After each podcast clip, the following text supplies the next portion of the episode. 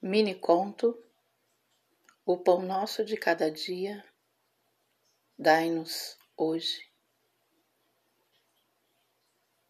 Ivone Santos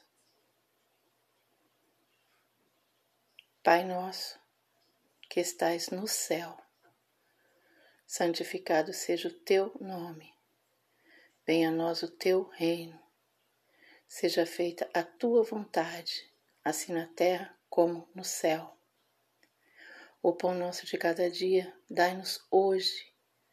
Perdoa as nossas dívidas, assim como nós perdoamos os nossos devedores.